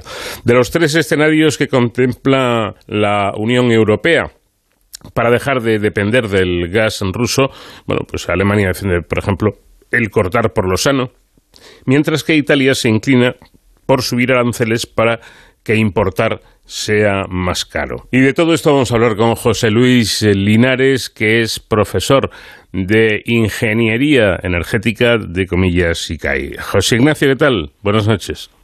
Hola, buenas noches, Paco. Bueno, ¿es, ¿es tanta, realmente es tanta la cantidad de petróleo ruso que necesitamos? Pues la verdad es que depende de los países. Ahí hay que distinguir que al igual que, que con el caso del gas, la situación española es un poquito distinta o bastante distinta del conjunto de la Unión Europea. La Unión Europea de, de, a nivel de gas depende de Rusia en más del 40%, lo cual es una cantidad importante y en algunos países llega a ser casi el 100%, eh, mientras que en España, por ejemplo, a nivel de gas dependemos en menos del 10%. Y en cuanto a petróleo, la Unión Europea en su conjunto depende en casi el 26%, mientras que España menos del 2%. ¿no? Entonces, digamos que es un problema para el conjunto de Europa importante, es muchísimo más importante la dependencia del gas que la dependencia del petróleo, y España prácticamente en esto pues va un poco por libre, no se ve demasiado afectada, la verdad. Es importante esto, ¿no? Dependemos más de, de Rusia para el gas que para el petróleo. Sí, pero aún así eh, son cantidades pequeñas, es decir, el, el 10% son los, los últimos datos que hay de 2020, 2021 y ahora ya se estaba bajando. O sea que, que en ninguno de los dos hidrocarburos el caso de España es, es crítico. Estamos bastante bien provistos desde otros países y, y sobre todo en la parte de gas somos muy flexibles con la gran cantidad de regasificadoras que tenemos en todo nuestro perímetro. Es decir, que, que no dependemos tanto de, de, Rusia en este asunto energético, tanto de gas como, como de petróleo, que, que podríamos vivir sin, sin, sin, sin Rusia. España, España, lo que somos nosotros y casi incluso la península ibérica, podríamos incluir a Portugal, efectivamente somos prácticamente independientes de esos dos hidrocarburos rusos. Mm. Otra cosa es, otra cosa es que no habiendo problema de suministro, los precios se encarezcan, es decir, porque lo que hacemos es pues ir a los mercados, o sea, nosotros los tenemos redistribuidos, pero como el conjunto de Europa va a hacer lo mismo, evidentemente, pues esos mercados a los que nosotros vamos eh, van a tener más demanda de repente, con lo cual nos va a afectar en precios. Es decir, en precios sí que vamos a tener un problema, pero en suministro en principio no habría problema. Bueno, si afecta si afecta al precio, mm, ya es un problema importante, ¿no? Porque Sí, por supuesto. al, al precio que tenemos la luz, eh, el gas, eh, la gasolina, si, si va a más, si va al alza, pf, podemos entrar en un asunto, en un problema ba- bastante grave. Sí, sí, pero o sea, recurso va a haber. Otra Mm. cosa es que tengamos capacidad económica para comprarlo, pero vamos, no es problema técnico, sino económico. Que Ujú. por supuesto influye muchísimo, claro. Claro. Eh, y de las alternativas, como comentábamos antes, que baraja la Unión Europea, ¿cuál, cuál sería la opción menos mala, no ya para España, sino para toda Europa? Sí, pues ahí hay que distinguir entre alternativas eh, ahora para allá y luego alternativas en el medio, incluso en el largo plazo, ¿no? Eh, las alternativas para allá pues pasan necesariamente por cambiar de suministrador. Por eso decía que a España nos puede afectar si de repente a nuestros suministradores, que no son los mismos que los de la Unión Europea o en parte están más diversificados, pues de repente les crece mucho la demanda, ¿no? Entonces ahí en, en el caso en el caso del petróleo, como la dependencia de la Unión Europea es menor, pues bueno, eso se puede eh, bandear bastante bien. De hecho, Alemania ha reducido desde que empezó la guerra el- la dependencia del petróleo pues del 30% que me tenía que tenía al 12, quiere decir que Alemania ya ha dicho, incluso su ministro de, de energía, que, que están dispuestos para cortar el suministro de crudo de petróleo ruso, no no tanto así del gas, ¿no? Entonces, la, la opción primera es necesariamente en redistribuir los suministradores, ¿no? A nivel de petróleo eso se puede hacer con bastante, con relativa facilidad, porque bueno, pues la dependencia no es tan alta. Y a nivel de gas la cosa es, es bastante más compleja, porque bueno, la situación ahí de los distintos países no, no es la misma, ¿no? Eh, el tema de las regasificadoras, pues en España hay muchísimas, pero en Europa hay muy pocas, con lo cual lo primero es intensificar la creación de regasificadoras, que bueno, no se hace de la noche a la mañana. Hay ya soluciones tecnológicas de algunos países que están comprando regasificadoras flotantes, o sea, portátiles, que van de una factoría y se lo instalan cerca. Alemania está tirando por ahí. Luego hay otros gasoductos que no vienen directamente de Rusia, sino que entran por el sur, por ejemplo, por la zona de Turquía y Grecia, y vienen desde, eh, desde Kazajstán y desde Azerbaiyán. Hay otros, la verdad es que África, por ejemplo, es, es un continente con grandes recursos de gas y que está tratando de aprovechar la situación. Por ejemplo, Italia eh, pues lo mira con bastante cariño, tanto la zona de Centroafricana como la zona del norte de África, tratando de coger pues lo que Argelia nos está empezando a negar a España, por ejemplo, pero el propio Marruecos también está mirando yacimientos del, del sur, vamos, del centro y de, y del- de su sur, eh, de su parte sur, y luego tendríamos también los yacimientos del norte, es decir, en el Mar del Norte, Noruega principalmente, y esto de esa zona de ahí es una productora importante de gas, Reino Unido también. Entonces, bueno, y luego, por supuesto, hablando del gas, no nos podemos olvidar de Estados Unidos, que ha pasado de ser eh, ahora mismo ya a ser el, el primer exportador de gas natural licuado, por delante de Qatar, que era el primero hasta hace poco, ¿no? Entonces, bueno, pues Estados Unidos con su gas de fracking, que lo tiene en grandes cantidades, pues está aprovechando un poco la, la situación. Lo que pasa es que todo lo que sea recurrir a, a gas embarcado, a gas natural licuado, pues se encarece respecto al, al gas en gasoducto. Es decir, por eso hay una dependencia en Europa del norte y del centro tan alta del gas ruso, ¿no? O sea, yo ahí veo dos razones. Una histórica, pues porque muchos de esos países estaban antes dentro de la órbita soviética, incluso la parte de la Real de, de la República Democrática de Alemania, antes de la reunificación. Y luego la otra razón es que está cerca y viene por, por transporte terrestre, por gasoducto, con lo cual, aunque Rusia, que yo creo que lo ha hecho, haya querido reducir precios para aumentar nuestra dependencia, también es que de por sí ya era barato, porque estaba cerca y se, tras- se transportaba vía terrestre. Mm. Bueno, en cualquier caso, todo- toda esta situación, eh, o mirando un poco al, al futuro, ¿cómo afecta o cómo afectará a ese mm, equilibrio energético europeo? Bueno, pues ahí eh, yo decía antes que había medidas de, corto plazo, que lo primero es cambiar un poco la, redistribución y luego los siguientes son medidas de medio y largo plazo. Y ahí digamos que la aventura o el, desafío en el que se ha embarcado Europa desde hace años de la transitar hacia la descarbonización, pues la verdad es que nos favorece. Es decir, en esa ruta hacia la descarbonización que pasa por aumentar eficiencia, intensificar renovables, tanto eléctricas como térmicas, etcétera, eso va reduciendo nuestra dependencia. Bueno, pues eso es cuestión de acelerarlo. Es decir, lo que se está eh, debatiendo hoy en día en muchos foros es que esto no va a ser un freno a la descarbonización, sino todo lo contrario. Otra cosa es que eso lleva sus tiempos. Es decir, eso no es de hoy para mañana ni de hoy para un mes. Eh, pero ahí digamos que hay, hay, una, hay un aspecto importante de las primeras medidas que se eh, propusieron para reducir la dependencia del gas, pues una de ellas muy importante, por ejemplo, es intensificar la producción de biometano, que es un gas renovable que se produce a partir de residuos, es totalmente autóctono y con eso se pensaba en 2030 reducir considerablemente eh, la dependencia energética de Rusia, ¿no? Mm. Eso es otra medida. Y luego ya a más largo plazo, pensando por ejemplo en el petróleo, aunque ya digo no es tan crítico, pero bueno, también es importante, pues estaríamos la evolución en la que muchas refinerías se han embarcado transformando sus materias primas de hidrocarburos y de crudo hacia materias primas de residuos. También un poco con hidrocarburos todavía, pero fundamentalmente trabajando con residuos, con CO2 capturado, con hidrógeno, etcétera, y a partir de ahí producir combustibles sintéticos y lo que se conoce como e-fuels, que procede de hidrógeno verde y de CO2. Por tanto, el, el impulso que teníamos desde hace unos años de, de hacer una economía más verde, más eh, alejada del carbono, pues eso va a venir bien. Lo que pasa es que, bueno, todavía no se pilla en medio, todavía no estaba consolidado y como respaldo estaba actuando el gas. Y luego hay otro elemento importante y es que cuando hablamos del gas todos pensamos en nuestras casas, en las viviendas e incluso en la generación de eléctrica, pero no van por ahí los tiros. Es decir, el consumo más importante de gas es la industria. Por ejemplo, en España es un 60%. La demanda de gas va al sector industrial, es decir, a, a procesos que requieren altas temperaturas. Ahí es donde tenemos que buscar cómo reemplazarlo. Y bueno, eso es técnicamente posible mediante renovables, mediante hidrógeno, mediante biometano, pero hay que ir dando los pasos. Bueno, que creo que ha quedado claro y, brevemente repregunto en este caso, si Putin eh, se le cruzan los cables y, nos amenaza, oye, que os corto el suministro, ¿podemos estar tranquilos?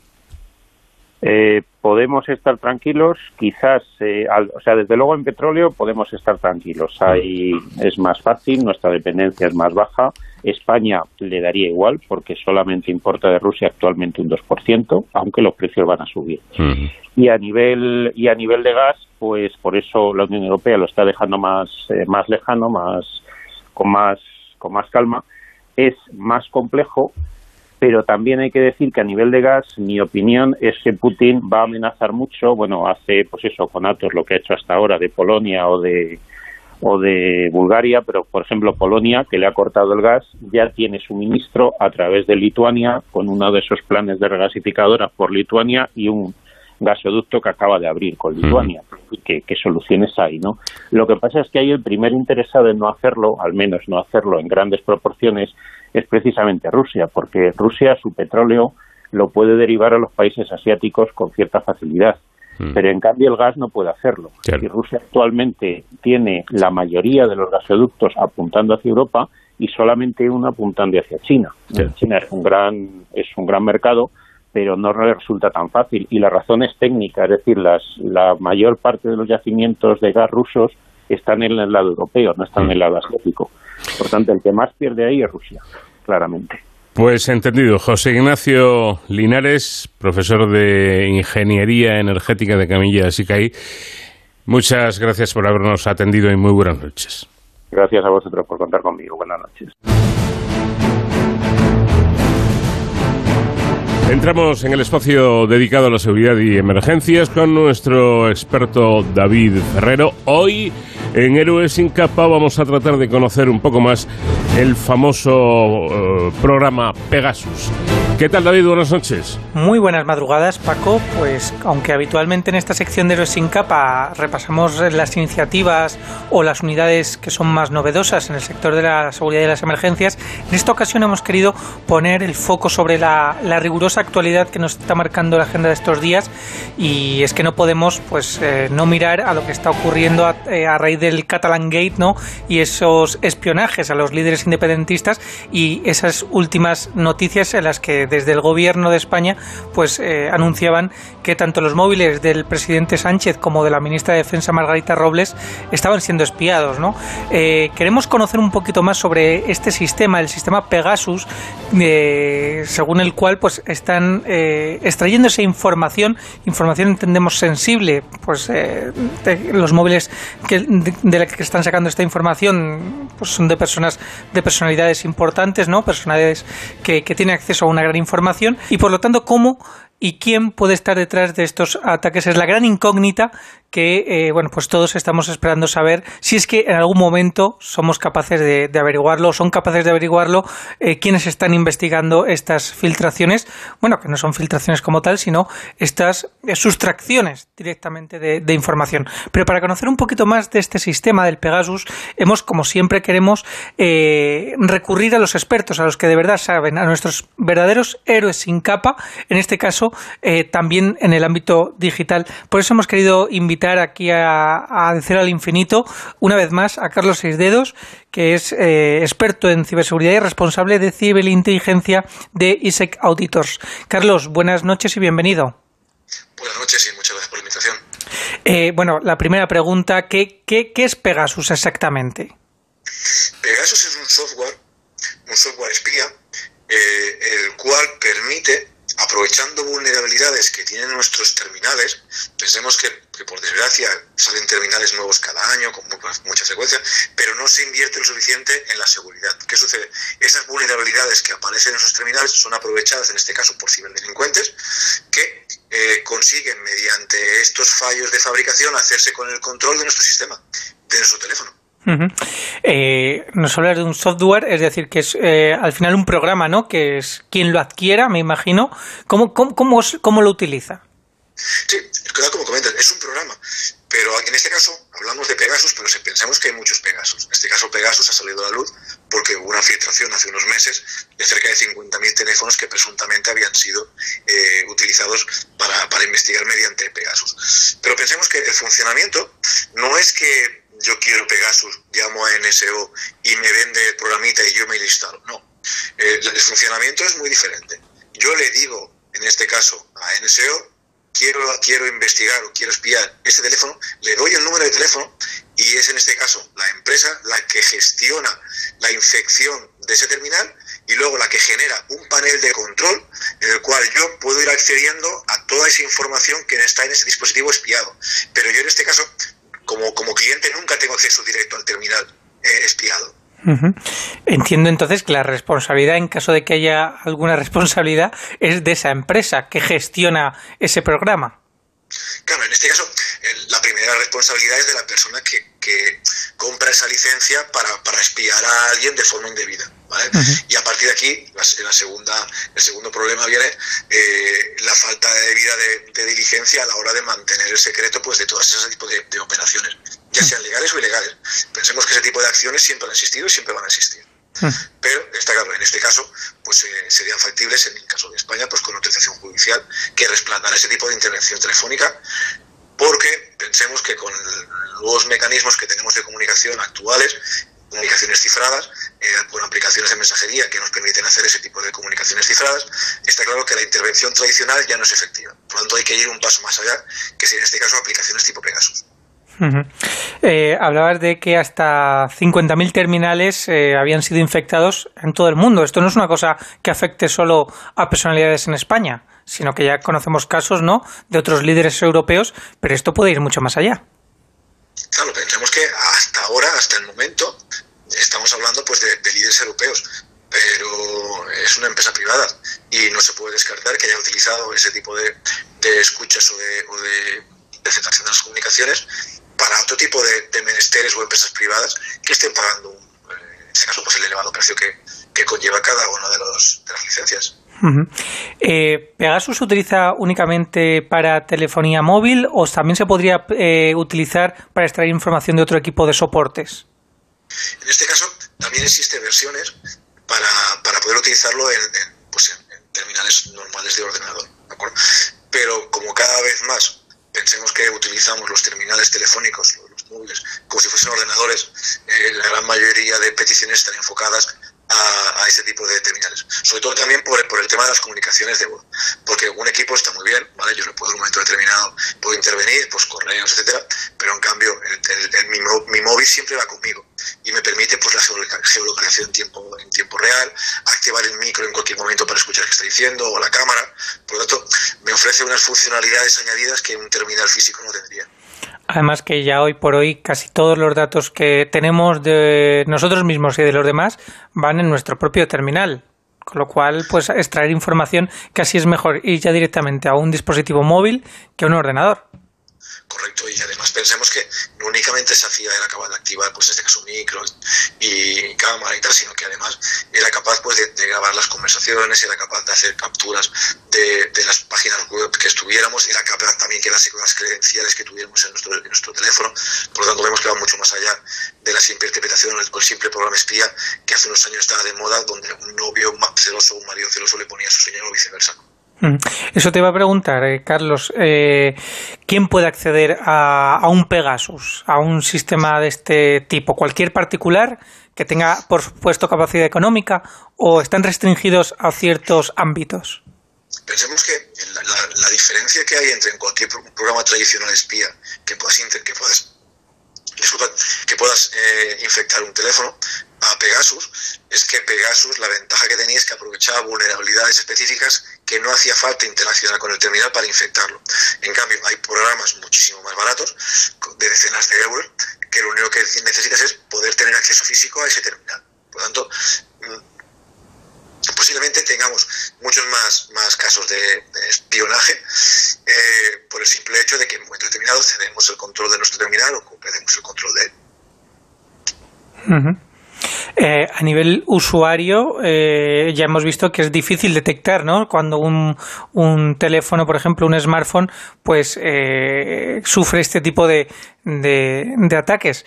Pero ¿habría alguna forma de, evitarlo o de por lo menos poner alarmas en las que nos diga, oiga, su móvil está siendo atacado, alguien está intentando extraer información? Para eso, realmente lo que pensemos que, como hemos comentado al principio, aprovecha vulnerabilidades de, día cero, ¿no? son vulnerabilidades desconocidas hasta el momento. Por lo tanto, no tenemos indicadores para que los antivirus puedan funcionar y los puedan detectar. Ahora, por ejemplo, están saliendo, estamos conociendo los indicadores de Pegasus y aparecen herramientas para su detección. Pero como ese tipo de herramientas aprovechan vulnerabilidades desconocidas, no tenemos mecanismos o elementos para que puedan hacer un warning y decir, oye, cuidado, que pasa algo raro. La única forma que habría de hacerlo sería de monitorizar constantemente el flujo de datos. Si yo tengo un flujo de datos habitual en un día normal, pues de 300 megas, en conexiones, WhatsApp, etcétera, y de repente empiezo a tener un pico de 500, pues si yo tuviese esa monitorización de mi flujo de datos, podría detectar lo que tú comentas, ¿no? Eh, pasa algo, ¿vale? Está viendo un flujo de datos más alto de la, habitual. Pero si no es así, pensemos que hay mucha, hay, depende con quién hables, te dice, no, porque eh, sobre todo si el teléfono se calienta o el aumento de, del consumo de los datos, eso es todo falso. ¿Por qué? Porque este tipo de, software está preparado para descargar datos únicamente cuando te conectas a una wifi, para que tú no veas que de repente tu volumen de datos de, tu tarifa que tengas consumida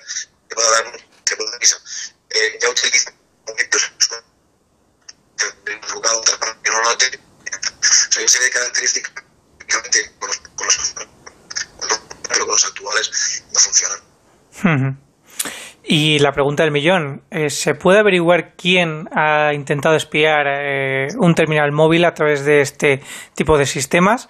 Me imagino que ahora los servicios de inteligencia españoles estarán detrás de quién eh, ha intentado o, ha intentado no quién ha conseguido extraer información del teléfono del presidente, no, de la ministra de Defensa. Pero se puede saber realmente quién ha orquestado este este ataque.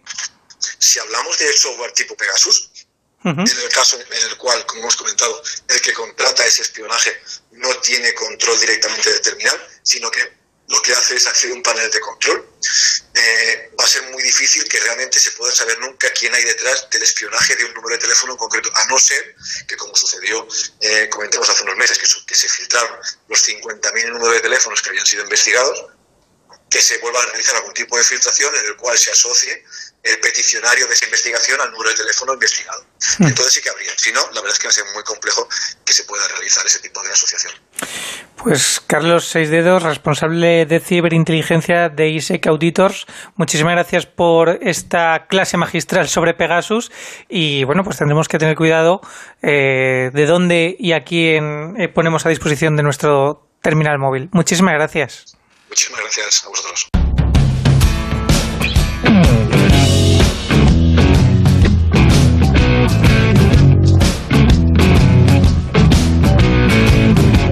Hasta aquí llegamos en esta edición de, de Cero al Infinito para volver justo dentro de una semana en este programa diferente para gente curiosa. Gracias por preferirnos y por su fidelidad y que tengan una muy buena semana. Nacho García estuvo en la realización técnica, les habló Paco de León. Adiós.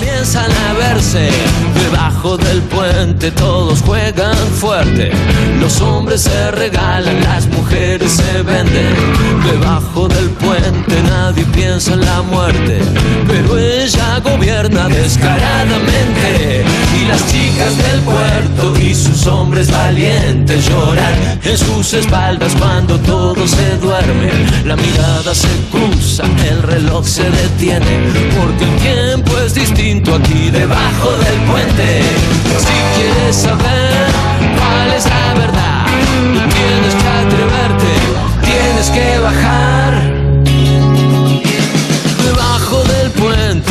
Está prohibido y se baten a duelo los mejores amigos.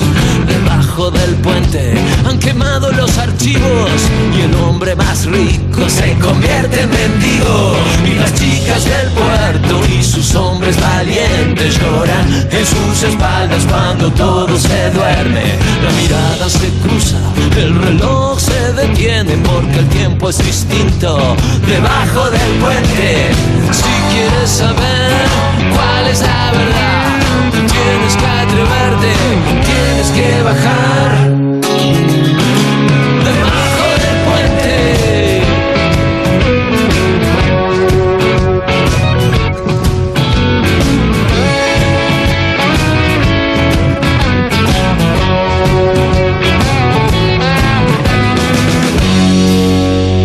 Debajo del puente que aprender a moverse. Los errores se pagan eternamente. Debajo del puente tú no puedes detenerte. Debajo del puente nadie es inocente. Y las chicas del puerto